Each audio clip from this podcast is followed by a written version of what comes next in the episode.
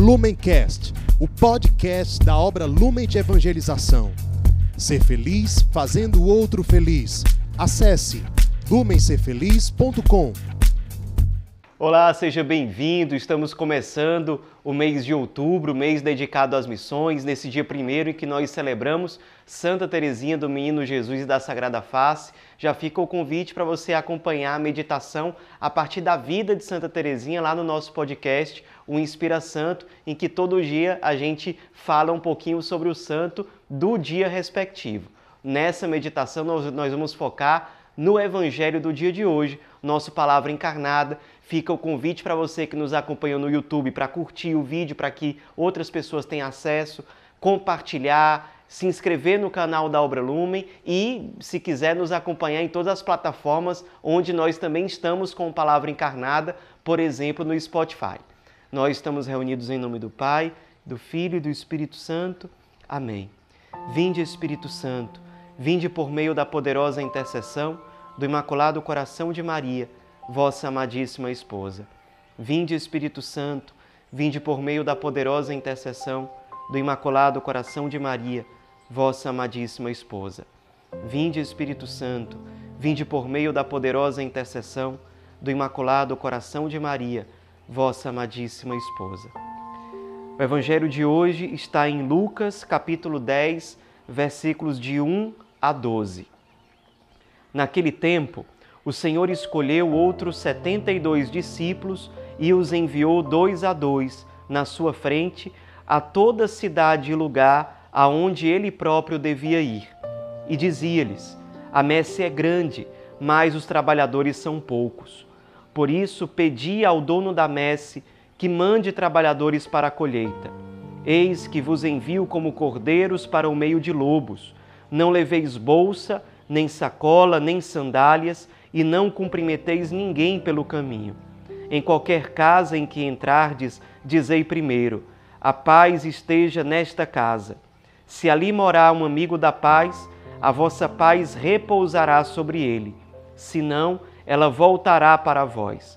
Permanecei naquela mesma casa, comei e bebei do que tiverem, porque o trabalhador merece o seu salário. Não passeis de casa em casa. Quando entrardes numa cidade e fordes bem recebidos, comei do que vos servirem. Corai os doentes que nela houver e dizei ao povo: o reino de Deus está próximo de vós. Mas, quando entrardes numa cidade e não fordes bem recebidos, saindo pelas ruas, dizei: Até a poeira de vossa cidade, que se apegou aos nossos pés, sacudimos contra vós. No entanto, sabei que o reino de Deus está próximo. Eu vos digo que naquele dia Sodoma será tratada com menos rigor do que essa cidade. Então nós acompanhamos no evangelho de hoje Jesus enviando 72 discípulos. Nós sabemos que é, eram provavelmente algumas centenas ou pelo menos muitas dezenas de pessoas que costumavam seguir Jesus onde ele ia. Dentro desse grupão, ele escolheu 12 para serem apóstolos, para ajudarem Jesus no mais de perto no ministério de anúncio do evangelho, para serem pastores da igreja, pastorearem o rebanho junto com Cristo. Mas além dos doze apóstolos, no trecho de hoje, Jesus escolhe 72 e os envia de dois a dois para anunciar o evangelho em várias localidades ali da Terra Santa naquele tempo. O evangelho de hoje, na nossa meditação, serve para nos mostrar alguns pontos essenciais sobre o que significa ser missionário sobre o que significa abraçar uma missão de acordo com o Evangelho. Então, nós temos alguns pontos aqui. Em primeiro lugar, não são os discípulos enviados que se enviam a si mesmos. Eles são enviados por Cristo. E o enviado carrega consigo a autoridade daquele que lhe enviou. Então a autoridade do missionário vem da origem do seu envio, vem do Cristo. O missionário, ele não deve se apegar a isso com vaidade. Ah, eu sou aqui um representante do Cristo. Eu sou aqui um representante da igreja. Sim, mas isso exige uma responsabilidade. Eu preciso ser fiel ao Cristo. aquilo que Ele quer que eu anuncie. Eu não sou chamado a anunciar a mim mesmo. Eu não sou chamado a anunciar uma mensagem que eu inventei, fruto da minha cabeça, das minhas ideias. Não, eu sou um representante do Cristo. Eu sou, como dizia São Francisco de Assis, um arauto do Cristo. Eu sou um embaixador dele. E isso para nós é, é uma alegria muito grande, uma responsabilidade muito grande. A missão não é nossa, nós somos enviados. E esse que nos envia é, digamos assim, o dono da missão. A missão é para Ele, não é para nós mesmos. Nós, como missionários, não estamos no centro do anúncio. Nós estamos inteiramente a serviço daquele que nos enviou e da mensagem da qual nós somos portadores uma mensagem de esperança, uma mensagem luminosa, uma mensagem que tem sabor de vida eterna. Segundo, os discípulos não são enviados sozinhos, eles são enviados de dois em dois. Isso significa que nós, como missionários, não somos isolados. Ah, sou eu por mim mesmo. Eu sou autossuficiente. Não. A vida de um missionário exige uma abertura para a fraternidade. Eu sou missionário junto com outros, dentro de um corpo que é a igreja, dentro de uma comunidade, junto com outros, até para que a gente não se envaideça, até para que a gente perceba que para a missão dar frutos é preciso que eu conte com a ajuda de outros eu conte com os dons que o outro tem e que muitas vezes me faltam. Saber ser missionário exige de nós a capacidade de anunciar o Evangelho em comunidade e não de forma autossuficiente nem autocentrada. Terceiro, Jesus nos convida a rezar pedindo missionários, pedir trabalhadores para a messe. É isso que Jesus nos ensina. Com isso, ele quer nos mostrar que cada missionário é um dom de Deus.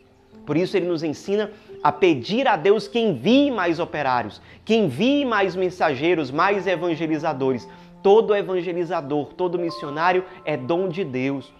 Por isso, a gente deve se alegrar quando a gente recebe a presença de um missionário, de um pregador que vem em nome de Cristo, em nome da igreja a gente se reconhecer também, se somos missionários, como um dom do Cristo para os outros. Isso nos alegra e nos motiva a nos consumir ainda mais. E além disso, claro, a rezarmos pedindo a Deus que envie mais profetas, é, evangelizadores, sacerdotes, pregadores, formadores, porque o mundo precisa.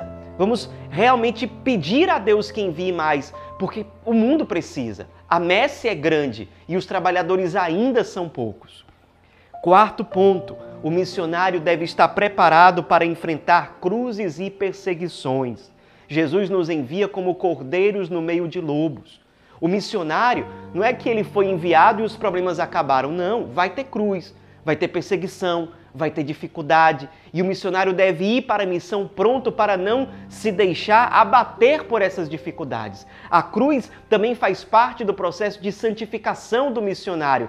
Ele aprende a cada cruz a colocar toda a sua confiança em Deus, naquele que lhe enviou. A cruz muitas vezes mostra para o missionário que o sucesso da evangelização não depende simplesmente dele, depende da graça de Deus, da misericórdia de Deus. Isso aí é fundamental para o missionário. Cada cruz enfrentada não é por acaso, é um mecanismo de santificação e de purificação para ele e para a missão que ele abraçou. Além disso, o missionário deve ser desprendido, despojado. Por isso, Jesus diz: não leveis nada pelo caminho.